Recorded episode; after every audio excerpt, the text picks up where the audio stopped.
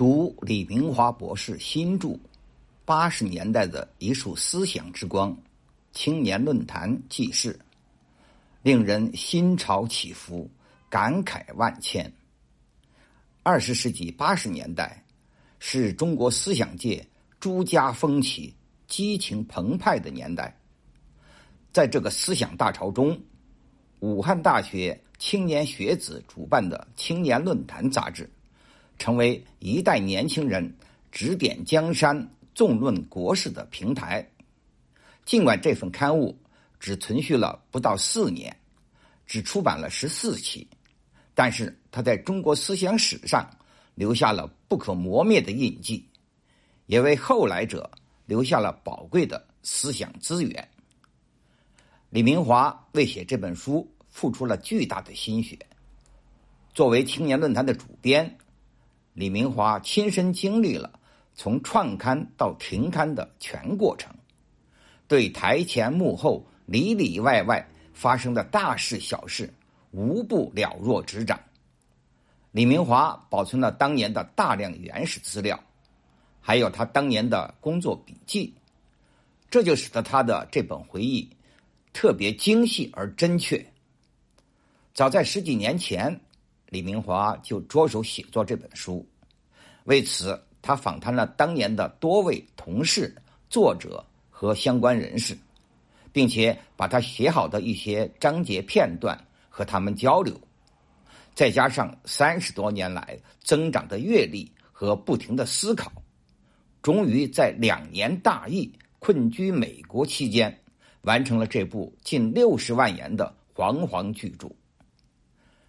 李明华博士这本八十年代的一束思想之光青年论坛记事，是我迄今为止读过的有关八十年代中国思想史的最好的一部。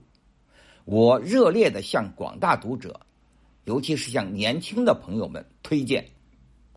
我和青年论坛有很深的渊源，早在杂志草创时期，我就加入了青年论坛的北京记者站。我在青年论坛上发表过几篇文章，主要是那篇《论言论自由》。《论言论自由》一文首发于一九七九年民主强时期北京的民刊《沃土》，然后又在一九八零年北大竞选运动中再次发表。不过这两次都是油印本。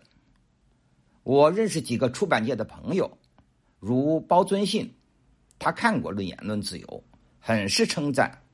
我问他能不能发表，他笑着摆手说：“不敢，不敢。”一九八五年三月，我到广州参加了由青年论坛和华南师范学院联合主办的中青年理论工作者广州座谈会。我带上《论言论自由》手稿，交给李明华，问青年论坛能不能全文发表。李明华当时就回复我：“可以发表，完全不做删减。”等到了一九八六年，政治改革又成了可以公开讨论的热门话题。青年论坛在七月号、号九月号，把言论自由分两期全文发表。青年论坛每期总共只有十三万字，我的论言论自由有六万多字。青年论坛拿出这么大篇幅发表这么长的文章，这是仅有的一次。这也是《论言论自由》唯一的一次在中国大陆发表在正式刊物上。我和李明华初识于一九八四年八月，那时他和青年论坛的几个同事专程到北京联系同道。我和李明华都是老三届，又都是哲学系出身，自然一见如故。印象中的李明华，一看就知道是。从小就是好学生，一直当学生干部，言谈举止温厚持重，有亲和力。但就是这位李明华，又眼光锐利，行事果断，敢为天下先，令人敬佩。我由衷的感谢李明华，感谢青年论坛的全体同仁。紧接着，青年论坛委托北京记者站，在九月六号，在北京。举行了首都各界人士座谈论言论自由的活动，这次座谈的摘要发表在当年的十一月号。青年论坛组织过好几次大型学术活动，除了一九八五年三月那次中青年理论工作者广州座谈会外，我还参加过一九八六年十月底、十一月初在武汉举行的跨世纪中国学术研讨会。会议期间，我和几位与会者还对武汉地区的几个大学讲演。这次研讨会的发言摘要。发表在一九八七年一月号的青年论坛上，我在发言里讲到，海内外有不少人担心，我们现行的改革与开放的方针会不会变？这种担心并不是完全没有道理的。只要我们的体制还像过去一样，把一切权力都集中在少数几个领导者的身上，那你就不可能真正的消除人们的顾虑和担心。如果我们把像目前进行的这样一种深刻的改革，完全寄希望于最高领导位置的理想传递上，我们在政治上就是犯了幼稚病，而且也是对全部历史经验教训的遗忘。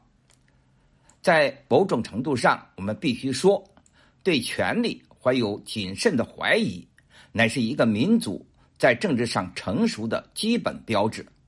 所谓谨慎的怀疑，就是要对权力施加某些必要的制约，同时确保公民的一些基本权利免受任何权利的侵犯。